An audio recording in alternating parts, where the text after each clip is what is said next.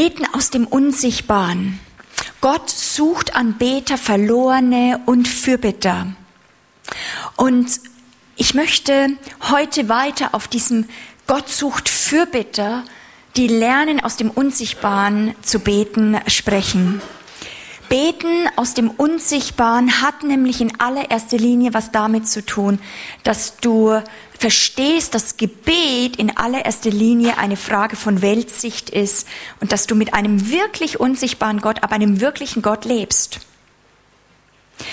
Es hat was zu tun, dass wir davon wissen und uns nicht sehen, immer wie komme ich da ran, rein und, und wie, wie, wie kann ich irgendetwas tun, die ganze Arbeit aufgeben, dass es näher herbeikommt und dass wir nur reinkommen, sondern dass wir erst, erst erstmals als Geschenk entdecken, dass du wirklich da drinnen bist und das hast du nicht dir erkauft äh, oder dass du irgendwas dafür getan hast. Das ist ein Geschenk. Das hat Christus mit teuer erkauft für dich, dass du jetzt eine Heimat hast und hineingeboren bist in Gottes Welt. Und deswegen ist es wichtig bei Gebet, wie sieht Gott dich? Nicht wie siehst du dich? Es ist wichtig im Gebet, dass du weißt, wie Gott dich als Beter oder auch als Gebetsleiter siehst, dass du dort, wie Gott dich siehst, herausbetest und nicht wie du jetzt gerade denkst und nur aus dieser Welt, wie du dich betrachtest. Du bist nicht mehr nur eine normale Person. Wir haben gestern davon geredet, dass Fürbitter Männer und Frauen des Glaubens sein sollen. Und Glaube sieht und lebt mit dem Unsichtbaren. Er sieht das Unsichtbare. Wir sehen natürlich, wir leben nicht im Schauen hier, aber wir sehen etwas. Wir sehen das Unsichtbare durch das Wort Gottes auch. Wir müssen nicht einfach nur immer nur Engel oder was sehen, aber wir sind in diese Welt hineinversetzt. Die ist wirklich da, die ist real. Und wenn es einen Kontinent gibt, der das hören muss, dann Europa. Dass wir wissen, wir sind nicht allein gelassen, dass wir dann irgendwann in den Himmel kommen, sondern wir sind, diese Erde ist geschaffen, die ist in einem verlorenen Zustand, in einem abgefallenen Zustand, aber durch Jesus Christus ist der Himmel nahe herbeigekommen und jetzt aus allen Nationen und Stämmen und Völkern holt sich Gott ein Volk, das ihm jetzt schon in Geist und Wahrheit dient, mit ihm lebt und sein Botschaftsgelände hier aufbaut von dem Himmelreich und sich lernt in Gerechtigkeit da drin zu bewegen.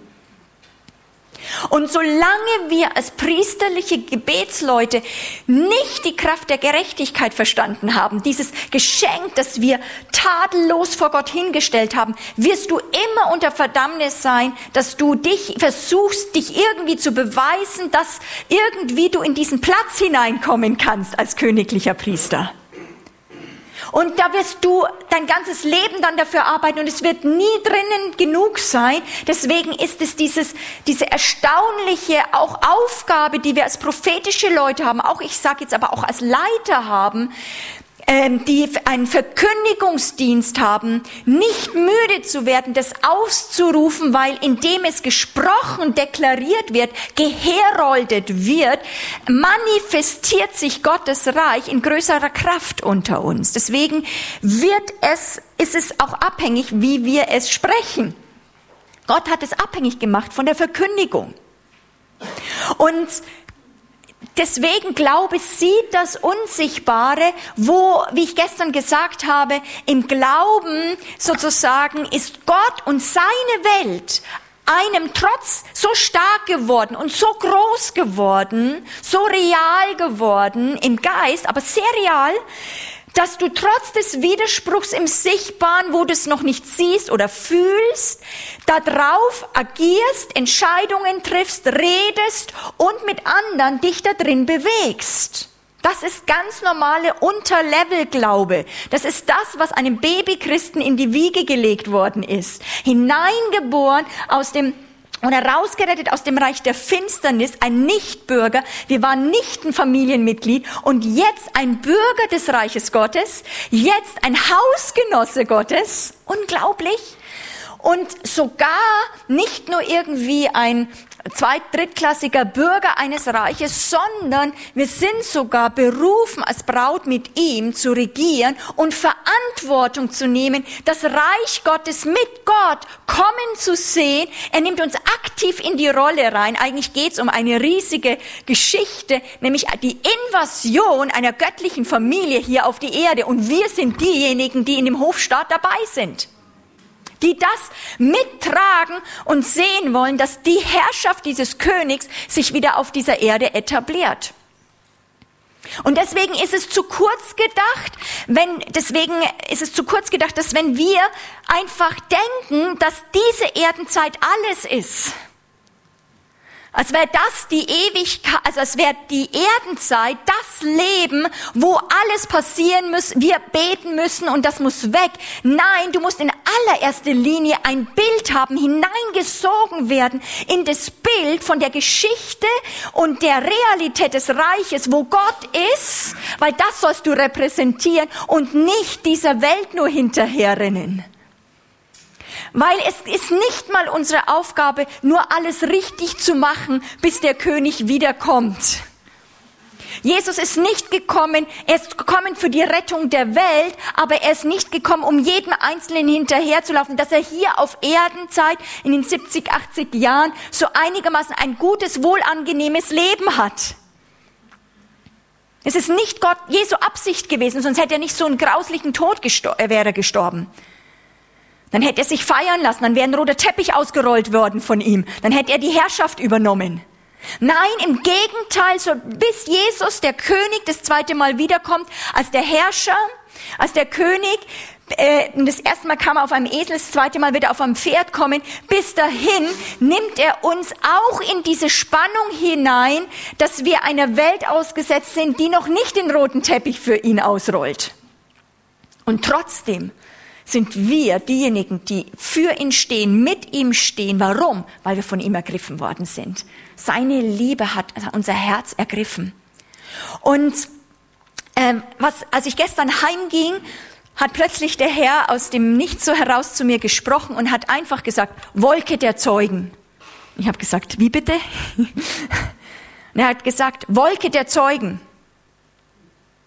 Und dann plötzlich eröffnete sich für mich das, äh, oder ich kam in Kontakt zu das, wo ich merke, dass ich da drin lebe, aber er hat es durch dieses Wort Wolke der Zeugen, wie plötzlich hat sich das in größerer Kraft manifestiert und er hat gesagt, ich soll euch hineinführen und auch als prophetisch hineinsprechen von dieser Wolke der Zeugen.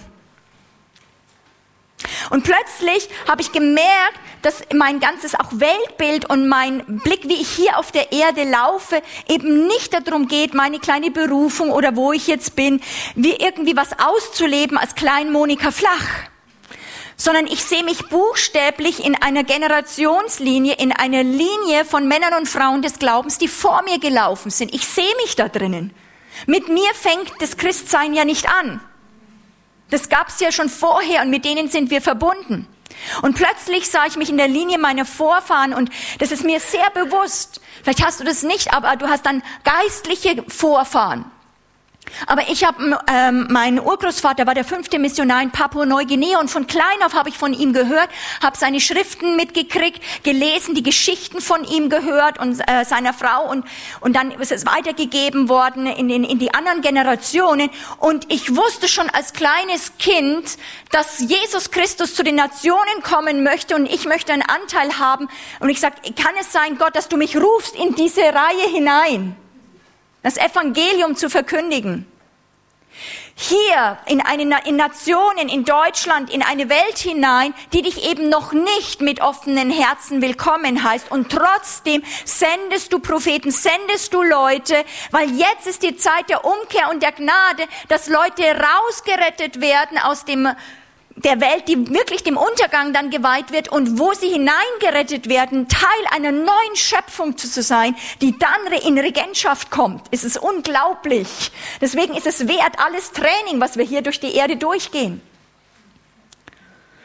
Und ich weiß, dass ich einen Fackel, einen Stab, einen Staffelstab über, äh, übernommen habe dass mein geistliches Leben nicht mit mir anfängt, sondern aufgebaut ist auf den Grundlagen von Männern und Frauen, Helden für mich, die vor uns gelaufen sind, Männer und Frauen des Glaubens und auf ihren Glauben, äh, auch den Schriften von ihnen baue ich auf.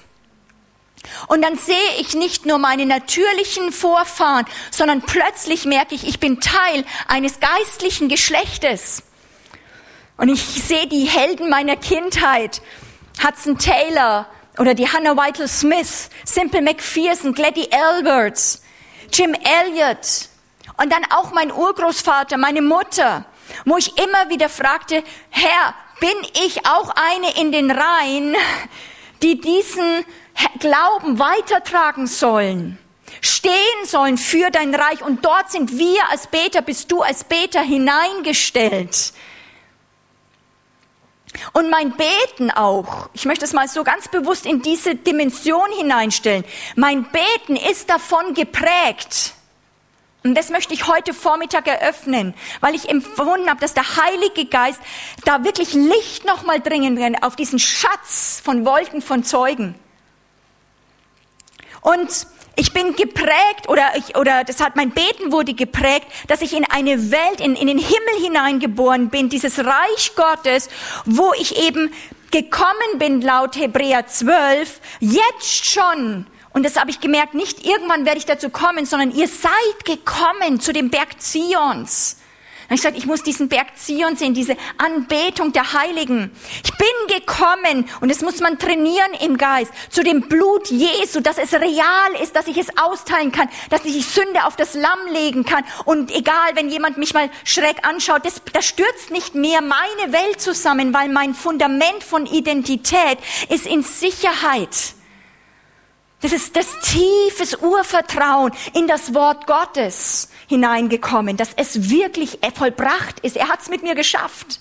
Er hat es mit dir geschafft und hat eine ewige Erlösung gegeben, wo du ein festes Fundament und Felsen hast, woraus du beten kannst. Wir sind gekommen zu diesen Myriaden von Engeln, die mit uns sich bewegen. Und das ist meine Heimat. Das gehört zu mir, zu dem Reich meines Vaters und ich muss lernen, mich da drin zu bewegen und es schön zu finden und cool zu finden die mit uns unterwegs sind, dieses Reich zu bauen. Und vor allem sind wir natürlich zu kommen zu unserem, zu meinem, zu deinem wunderbaren Jesus, dem Mittler eines neuen Bundes und diese Bundeskraft, dass ich einen Bundesgott habe, der Bündnisse versteht, der von sich selber sagt, er ist ein Bundesgott, gibt eine Sicherheit, indem ich in Autorität beten kann. Weil mein Gebetsleben ist nicht darauf, immer wieder, wie bei so vielen, ich merke das auch, wenn ich rumkomme, dass die Hauptarbeit ist einfach zu sammeln, weil wir immer wie, wie Streuner sind.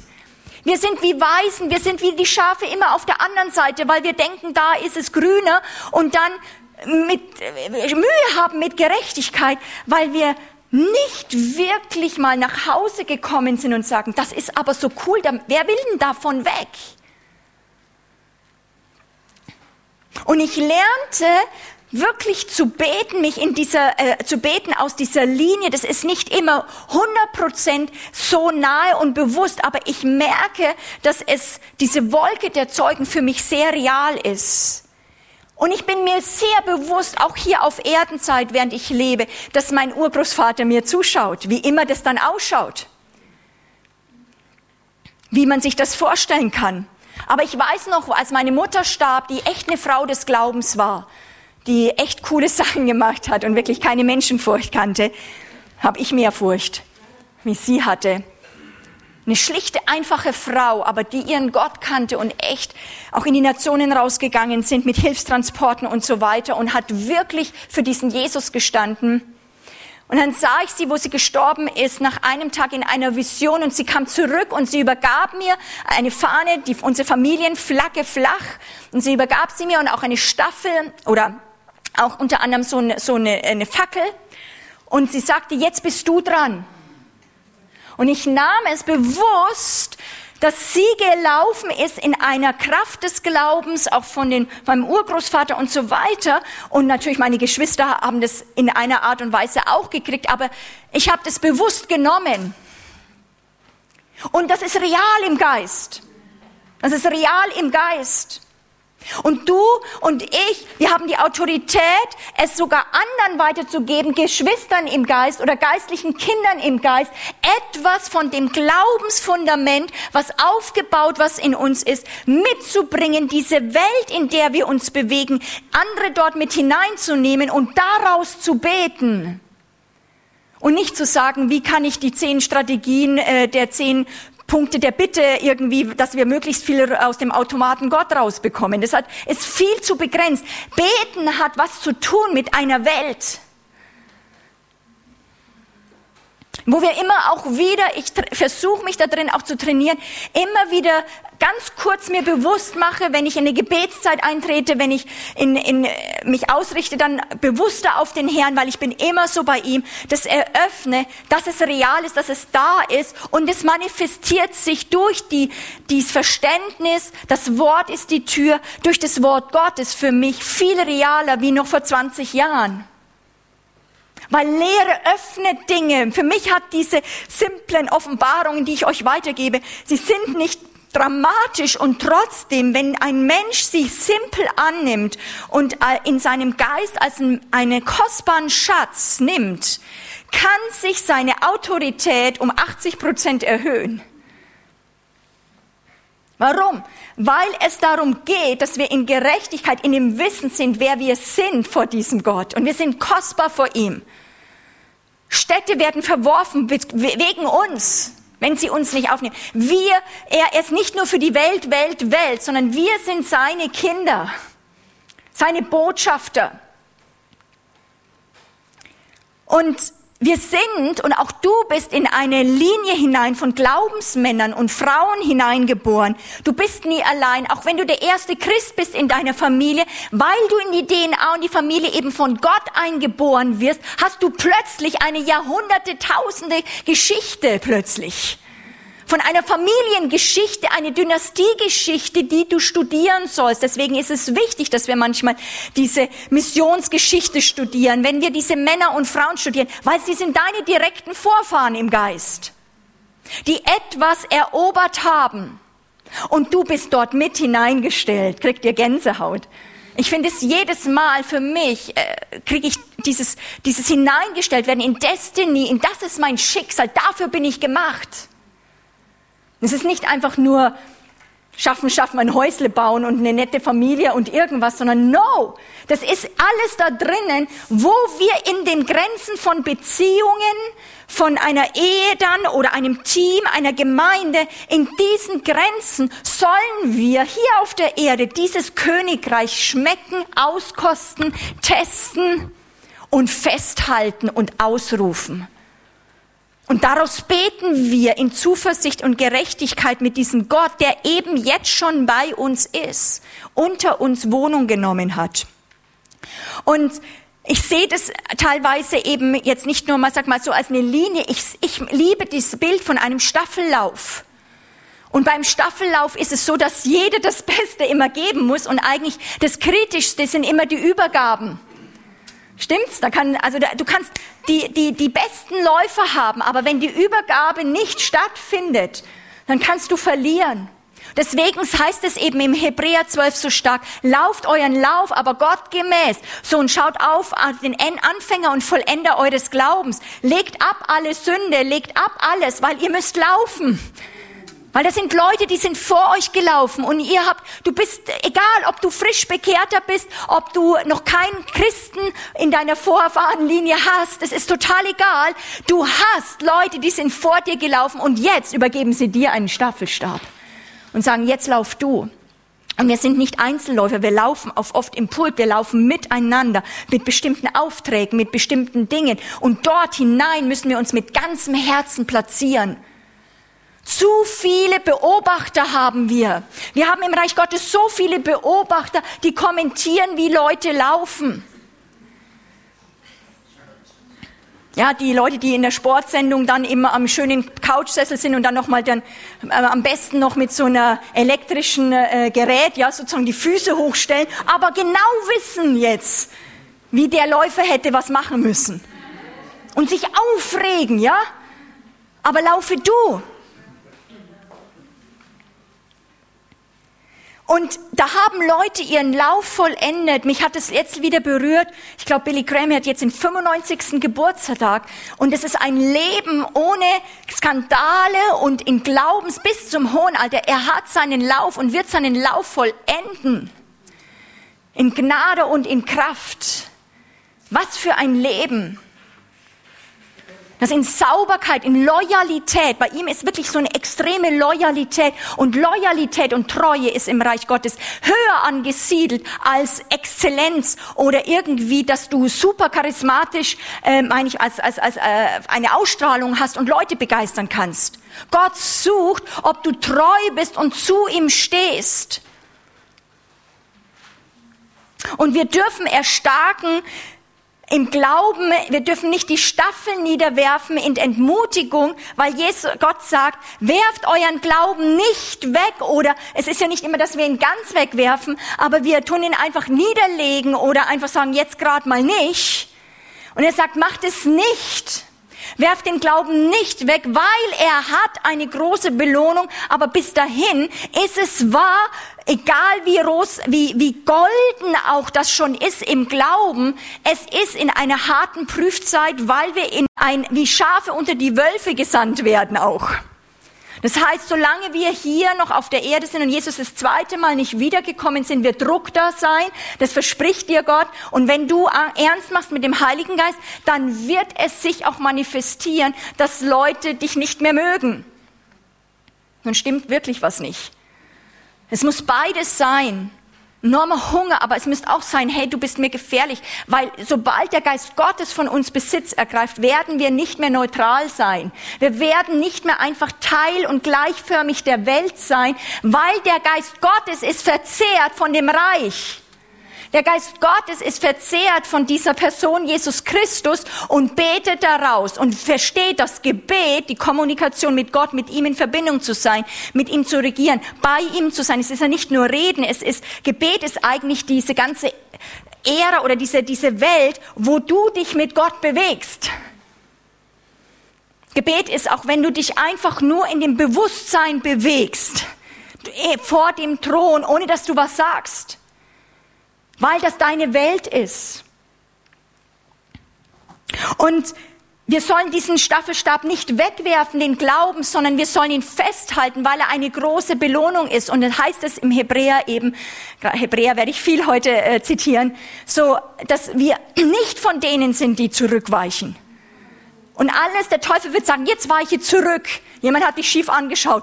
Ja, hey, geht es jetzt darum, wie jemand dich sieht? Oder weißt du, wozu du gesandt bist, wo du gesetzt sein sollst und es auch mal festhältst?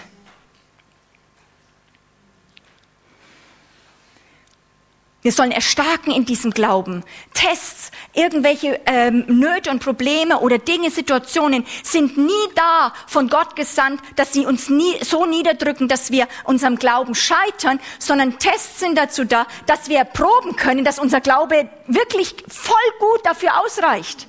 Das sagt die Bibel. Dass dein Glaube gestärkt wird und du sagst hinterher, hat wieder mal gereicht. Aber das muss in Situationen, Gott sagt, es muss in Situationen rein, wo die Welt, dieser ganze Kosmos zuschaut, wie Leute, die fast nichts sehen, im Glauben Entscheidungen fällen und dadurch triumphieren. Und wir müssen Gott den Raum geben, dass er das in uns vollbringt. Generationen vor uns war das viel mehr bewusst als uns. Sie beteten mit dieser Wolke der Zeugen. Auch das katholische Erbe hat ein viel größeres, orthodoxe Erbe hat ein viel größeres Verständnis davon als evangelikale, evangelische oder eben jetzt Charismatiker. Sie sahen sich überhaupt nie allein auf der Erde, sondern eben als Teil einer himmlischen Schar und daraus beteten sie. Und ich möchte euch, ich weiß nicht, ob das die Hinteren erkennen, ein äh, ein Bild habe ich mitgebracht aus der Türkei und äh, das war in einer Kirche das Deckengemälde Und äh, der Führer hat dann darüber einige Kommentare gemacht. Und ich habe wirklich plötzlich, ich habe so ein heiliges, ehrfurchtsvolles Erschauern gehabt in dieser Kirche, während ich aufgeschaut habe, weil eben hier oben seht ihr eben eine Schnecke, was ein Zeichen ist eben auch von der Erdenzeit, aber auch der Ewigkeit. Das heißt, sie haben immer alles gesehen aus der Perspektive, dass unsere Erdenzeit in die Ewigkeit mit hineingeschlossen sind. Und dann, was das Verständnis hier ist, die Wolke der Zeugen inmitten von Christus, die Apostel, die auch die Engel sind dann außen drum herum noch ganz stark. So äh, im orthodoxen und auch im katholischen Verständnis, aber auch im orthodoxen Verständnis, jeder Gottesdienst ist eine, eine Zelebrierung äh, vom Weltbild her, dass sie es mit allen Generationen, die vor ihnen jetzt, also dass die, die, die Apostel gegenwärtig sind, mit ihnen beten sie an.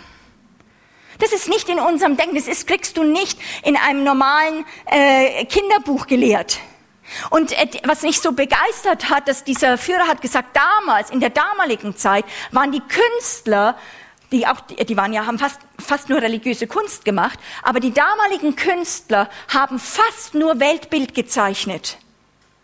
Was wir heute auch es ist eine Stärke, ist Innenleben, ist die Emotionen von Menschen, wie ein Mensch diese Welt sieht. Aber die Stärke der damaligen Generation ist, dass sie diese unsichtbare, das Weltbild, wo Gott mit ihnen ist, die Wolke der Zeugen ist, sie, jeder Gottesdienst war nur ein Ausdruck dessen, dass sie Teil einer langen Linie sind und jetzt schon am himmlischen Jerusalem feiern. Mit den, mit den, mit der Wolke der Zeugen die mit dabei sind, während jetzt die Leute auf der Erde den Herrn anbeten, ist auch im Himmel dieser Lobpreis. Und man hat sich vereint da drin. Und jeder, der nach oben geschaut hat, hat das tief in sein Bild reingekriegt. Und hat das, äh, ich, also, ich habe ein ehrfurchtsvolles Erschauern gekriegt. Da kommst du in Kontakt mit Ewigkeit. Und wenn wir als Fürbitter mit Beten aus dem Unsichtbaren nur sagen, ja, es geht um diese Welt und jetzt beten wir aus dem Unsichtbaren für diese Welt und wir nehmen diese Dimension von Ewigkeit nicht rein in unser Weltbild, werden wir zu begrenzt beten. Wir werden viel zu begrenzt beten, weil Gott hat viel ewige Absichten, die teilweise über Jahrhunderte durchgetragen sind. Wir haben nur ein kleines Puzzleteilchen und Gott hat eine ewige Linie und deswegen können wir mit Zuversicht, mit Kühnheit beten, als würde es alles an uns liegen, aber wir müssen wissen, andere sind vor uns gelaufen. Das ist nicht unser einzige, wir sind die, die, unsere Staffelstabstrecke ist nicht die einzige Strecke, das sind andere vor uns gelaufen. Auch in einer Region, sind wir nicht die Einzigen. Das, es gibt ein, ein Bild von Gewicht für einen selbst, aber auch von Insignifikanz, wo wir sagen, wir sind auch nicht wichtig. Es ist gut. Und wir beten daraus. Wow. Wir sind nicht abgeschottet. Das ist nah herbeigekommen. Und auch heute Morgen hat sich was manifestiert, dass wir plötzlich gemerkt haben, der Thronraum ist da, aber wir sollten, Gottes Geist möchte uns weiten, dass wir diese Wolke der Zeugen mit in unsere Gebetszeiten mit hineinnehmen und auch Anbetung. Die Engel, und ich sah, wie eigentlich das Volk Gottes heute Morgen durch, dass ich es zu euch sagen soll, aber auch die, die es dann sehen, vielleicht über MP3 oder Video, dass sie, dass sie erinnert, dass das Volk Gottes erinnert werden soll. Hört auf, in dem humanistischen Bereich nur in dieser Welt zu denken, euch nur Teil dieser Welt zu sehen. Nein, wir sind sogar, eigentlich sagt die Bibel eine viel stärkere Betonung, wir sind auch Pilger, wir sind nicht mehr nur Teil der Welt, wir werden bewusst reingeschickt. Gott hat uns diese Erde gegeben. Wir müssen nicht flüchten daraus. Wir werden bewusst dort reingeschickt. Aber es ist nicht mal unsere Erde, dass wir hier unser Reich aufbauen müssen. Diese Welt wird mal untergehen. Es ist nicht was, wenn ich hier da mir ein Vorgärtchen da bastel und da irgendwie so paar Pflanzen hinter. Das ist Teil, wo Gott sich freut, weil wir sind Teil der Braut und alles, was er hier kreiert hat, das soll uns Freude machen. Aber es ist nur ein Ausdruck dessen von der ewigen Heimat, wo wir schon ansatzweise was entdecken können, weil eines Tages wird das Reich sich manifestieren hier auch auf der Erde. Wir werden nicht nur im Himmel sein, sondern der Himmel wird auf der Erde sein. In dem Sinn predige ich nicht Weltenflucht. Okay? Sondern diese Erde ist den Menschen gegeben und Gottes Herrschaft möchte auf die Erde. Aber so wie sie jetzt ist, müssen wir nicht unseren Teil finden. Wir müssen nicht so gleichförmig dieser Welt sein, dass wir uns da drin gut bewegen können und allen Kick haben können, wie die anderen hinterherhechten nach Unterhaltung oder egal was. Weil du musst 70, 80 Jahre alles erlebt haben. Nee, du hast eine ganze Ewigkeit. Dann schaust du halt dann später mal die Wasserfälle an. Dann gibt's vielleicht noch gewaltigere. Du musst nicht alles gesehen haben. Ja, aber wenn ich jetzt diesen Urlaub nicht habe, na und, du hast eine ganze Ewigkeit Zeit. Dann kannst du noch hingebeamt werden, musst nicht teuer Geld ausgeben. Das, das entspannt. Wir sind nicht, wir, wir, wie würdest du das dann sonst Leuten erklären, die, sag ich mal, eine Afghanin, die in eine Zeit hineingeboren wird, in eine Nation, wo ihnen die Schulbildung verwehrt wird, wo eine Frau nichts gilt, die, sag ich mal, gerade wo, Afghanistan war ja sehr frei, dann vielleicht es schon erlebt hat, alles geraubt wird, was an Würde auch da ist und dann keine Möglichkeit hat, jetzt 40, 50 Jahre von Veränderung, weil es jetzt so ist. Ja, wie, wie, was hat, ist das Leben dann überhaupt noch wert? Wie ist es, wenn ein Nordkoreaner, ein Christ, 40, 50 Jahre in einem Arbeitslager dann ist? Ist das das Leben? Was hat es dann, dieses Leben? Es ist, dass wir leben in der Gegenwart Gottes und dadurch wird unser Leben kostbar. Und deswegen liebe ich es, über Märtyrer zu studieren, über Leute, die auch in verfolgten Situationen sind, weil sie haben ein Verständnis von der Ewigkeit und bauen sich nicht ihre Hütte auf. Herr, lass uns hier Hütten bauen. Gott möchte uns, dass wir diesen Lauf vollenden. Hebräer 12.1. Da wir nun eine solche Wolke von Zeugen um uns haben, so lasst uns jede Last ablegen. Leg doch bitte jede Last ab. Ich spreche das zu mir. Monika Flach, lege jede Last ab jede noch so leicht umstrickende Sünde. Und lasst uns bitte gemeinsam, nicht nur alleine, lasst uns gemeinsam auf, lasst uns gemeinsam mit Ausdauer laufen in dem Kampf, der vor uns liegt ist auch interessant in dem Kampf, der vor uns liegt, im Aufblick auf Jesus, den Anfänger und Vollender unseres Glaubens, der um der vor ihm liegenden Freude willen das Kreuz, die Schmach, die Schwierigkeiten erduldete und dabei die Schande für nichts achtete. Der hat gesagt, dass ein, äh, Paulus drückt es so aus, dass die Freude oder das Übermaß von Herrlichkeit, das uns wartet, musst immer so eine wie eine Waage vorstellen, ist so ein Übermaß von Herrlichkeit, an Gewicht, an Herrlichkeit, dass das, was wir an Trübsal, ver, ver, Druck, an, an Durchsprechen, wo du sagst, ich verzichte darauf, bewusst um des Reiches Gottes willen und so weiter. Es, sagst, ich achte das für kurz, sagt Paulus. Das wird mal so sein, wo uns jetzt Dinge wichtig sind. Wenn die Ewigkeit kommt, dann wird es wie ein Fliegengewicht so hoch gehen. Und das, wenn wir richtig uns positioniert haben, dann werden wir ein ewiges Gewicht an Herrlichkeit uns nicht erkauft haben, aber wir werden Belohnung bekommen und es wird ein Gewicht haben, was, wie wir hier auf der Erde gelebt haben, wie wir zu Gott hin gelebt haben. Und der sich zur Rechten des Thrones gesetzt hat, achtet doch auf ihn, der solchen Widerspruch von den Sündern auch gegen sich erduldet hat, damit ihr nicht müde werdet und den Mut verliert. Der Unglauben, der um uns rum ist, dieses, ach, das ist doch unreal, das ist real. Mein Audi, mein BMW, der ist jetzt real. Das, was ich jetzt einkaufen will, das ist jetzt real. Plötzlich kommt dieses mit Gewicht der Ewigkeit, das ist alles wie ein Hauch, es ist Haschen nach Wind. Und du merkst plötzlich vor Gott, dass äh, Christen aufstehen müssen, die ein Gewicht von Herrlichkeit und Ewigkeit in sich bergen, in den Zeiten, wo jetzt viel erschüttert werden wird, wo Leute dann an ihnen denken, die haben keine Furcht. Und es beginnt nicht mit Kapitel 12 eben. Die Kapitel sind ja später, also die Kapitel 11, 12, 13, das sind ja später nur eingefügt worden. Aber 12 beginnt ja, da wir nun, daher heißt es in anderen, in anderen Übersetzungen. Und es schließt in Kapitel 11, wo das das Kapitel des Glaubens ist. Und da sehen wir im Kapitel 11, was Glauben ist, die Definition des Glaubens. Und dann geht das ganze Kapitel, ihr wisst es, um was? um die Helden des Glaubens und die Vorrunner, die vor uns gelaufen sind. Und da sagt Paulus, äh, sagt eben der Hebräerschreiber, und was soll ich noch sagen? Nachdem er ganz viele aufgezählt hat, detailliert, Abraham und so weiter. Und was soll ich noch sagen? Die Zeit würde mir fehlen, wenn ich erzählen wollte von Gideon, Barak und Simson und Jephthah und David und Samuel und den Propheten, die durch Glauben Königreiche bezwangen, Gerechtigkeit wirkten, Verheißungen erlangten, die Rachen der Löwen verstopften. Sie haben die Gewalt des Feuers ausgelöscht, sind der Schärfe des Schwertes entronnen. Sie sind aus Schwachheit zu Kraft gekommen und sind stark geworden im Kampf, haben die Heere der Fremden in die Flucht gejagt. Frauen erhielten ihre Toten durch Auferstehung wieder. Andere aber, jetzt kommt's wieder, die andere Liste der Glauben, der Glaubenshelden. Andere aber ließen sich martern, nahmen die Befreiung nicht an, um eine bessere Auferstehung zu erlangen. Also sie hatten eine Ewigkeitsperspektive. Andere erfuhren Spott, Geiselung, dazu Ketten und Gefängnis. Sie wurden gesteinigt, zersägt, versucht. Sie erlitten den Tod durch Schwert. Schwert. Sie zogen umher in Schafspelzen und Ziegenfällen, habe ich jetzt niemanden noch hier gesehen. Erlitten Mangel, Bedrückung, Misshandlung. Sie, deren die Welt nicht wert war das ist Gottes Beurteilung.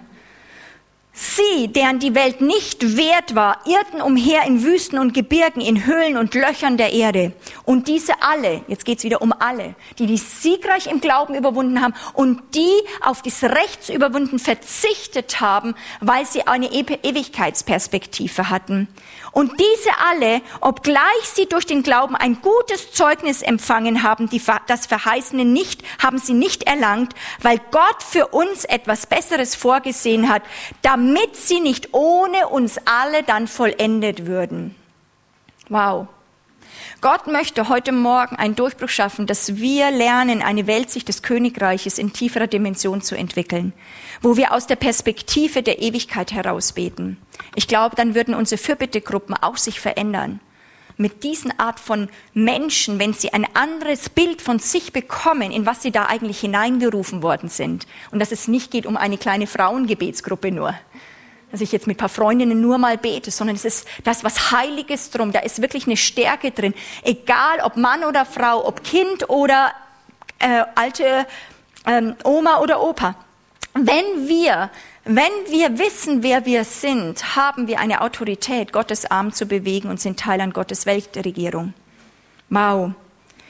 Wir dürfen nicht zu eng beten. Wir dürfen nicht beten, einfach nur mit Beten in ein paar gute Gebete sagen, einfach damit in Verbindung bringen. Wenn du Gebet hörst, wenn du Fürbitte hörst, musst du etwas von Erschauern in dir haben dann musst du etwas sehen von dieser großen Perspektive von Ländern, Nationen, wo eine, eine Familiendynastie anfängt, eine Invasion vorzubereiten und du fängst an mitzubeten.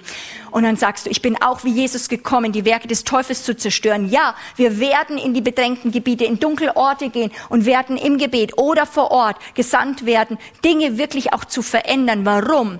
Wir sagen, das Reich Gottes ist nahe herbeigekommen, Krankheit weiche, Tod, du musst weichen, auch aus der Region. Lass Menschen frei, dass sie etwas sehen von dieser Kraft des Königreichs. Die Wahrheit ist, wir lieben diese Welt. Gott liebt es, wo du gerade bist. Gott kennt sich aus, wo er dich gerade hingestellt hat. Gott liebt Europa. Gott liebt die verschiedenen Kontinente und hat auch verschiedene Phasen und Zeiten mit ihnen zu handeln, sie vielleicht auch zu testen. Wenn du das mal anschaust, jeder Kontinent hatte für eine bestimmte Phase von manchmal paar Jahrzehnten, manchmal paar Jahrhunderten eine eine, eine Autoritätsgnade, wie sie mit anderen Völkern umgehen, die ganzen Kolonialzeiten, äh, das Römer, Römische Reich auch, aber eben auch hier die Kontinente. Wir, wo, wo wirklich auch eines Tages getestet wird, wie sind wir umgegangen mit den anderen Ländern.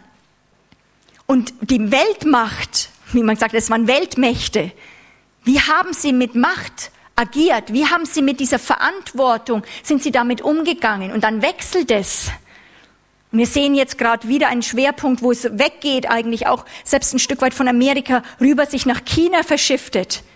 Wo man merkt, es sind hochbrisante Zeiten.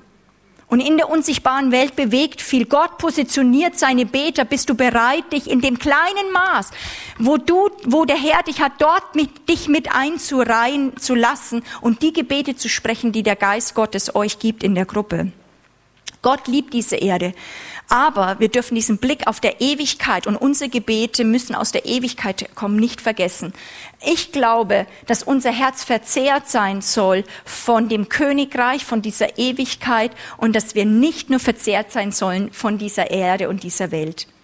Diese Welt ist nicht meine Erstheimat. Sie, ich werde dort reingesandt, aber sie ist zurzeit nicht meine Heimat. Meine Erstheimat ist das Königreich Gottes. Und wenn du das noch nicht erlebt hast, wenn du das wirklich heute in dieser Klarheit das erste Mal verstehst, dass Gott sagt, das habe ich eigentlich gedacht mit dem Evangelium. Deswegen ist Weihnachten gekommen. Deswegen kommt dieser Sohn wo dann immer das diese Geschichten ist, in dieser Krippe, der Weltenherrscher, er kommt in einer kleinen Krippe und boah, die Myriaden von Engeln fangen an zu jubeln. Denn wirklich, freue dich, o Christenheit, jetzt ist jemand der Retter dieser Welt gekommen. Jetzt ist der, der wieder Himmel und Erde vereinen kann. Jetzt ist wieder Heimat möglich für euch Menschen. Boah, dann kriegst du Gänsehaut bei Weihnachten. Dann, dann verstehst du, dass auch immer wieder ein Vibrieren in dir stattfindet, wo du sagst, wow, kein Wunder, dass wir dich für alle Ewigkeiten anbeten werden. Gott wird eines Tages auch in Afghanistan oder in Nordkorea, Nordkorea oder auch in Europa, wo es tiefe Gefängnisse gibt von Menschen in Angst und Ketten gefangen, weil man das Wort Gottes beiseite gestellt hat und wir ausgeliefert sind dem humanistischen Verstand, der eine, ein, ein, ein, ein, ein Türöffner ist, sage ich jetzt mal, wirklich für Verlorenheit, für alle Ängste, die ein Menschen in Gefangenschaft legen kann, weil es ein Gott nicht in, in, in, in Betracht zieht. Auch für jemanden, der in äußerlich gut materiell dasteht, aber eigentlich innerlich gefangen ist, in Gedanken, in seinem, im Charakter. Dafür ist der Christus gekommen, um die Gefangenen freizusetzen. Und dann sind wir Teil einer Herrschaft, die kommen wird. Jetzt noch zeichenhaft. Jetzt noch, während er seine Jünger rausschickt. Zu Menschen hin, zu Nationen hin. Dann aber, wenn er kommen wird, dann wird ein Reich etabliert, wo jede Träne abgewischt werden wird, wo diese Verlassenheit in uns Menschen plötzlich weg ist und wir eine Heimat haben. Wow, dafür ist Christus gekommen. Dafür möchte ich leben, dafür möchte ich kämpfen, mir auch das immer wieder äh, sagen, verkündigen, weil das mein Herz ergreift und ich weiß, dass es weiß, dass es die Wahrheit ist. Und ich merke einfach, dass Gottes Geist wirklich jetzt das bestätigt hat, einfach dieses Wort oder auch dieses prophetische Wort und dass, dass Gnade oder auch Ehrfurcht bei uns da ist, aber auch Erkennen im Geist vor, vor diesem Gott oder vor diesem ewigen Destiny, dieser unglaublichen Gnade, die Gott uns gegeben hat da drinnen. Und ich denke, lasst uns einfach einen Moment still sein, auch wenn ihr das hört. Lasst uns kurz darauf reagieren und dann schließen wir das, die erste Welle einfach erstmal ab, wo, wir, wo du einfach, ich, ich würde ich würd dich ermutigen, nicht gleich betest oder Buße tust, sondern einfach sag, staune mal. Lass dieses tiefe Staunen, ich sag mal auch von Weihnachten an dich ran. Lass dieses, dieser, dieser König kommt uns nahe, und er baut eine neue Herrschaft an. Bist du bereit, dich mit hineinstellen zu lassen in die Beta-Armee auch? Dort vielleicht Druck auszuhalten, Anfechtungen, weil du ergriffen bist voller Liebe, weil seine Liebe dein Herz ergriffen hat. Komm, Heiliger Geist.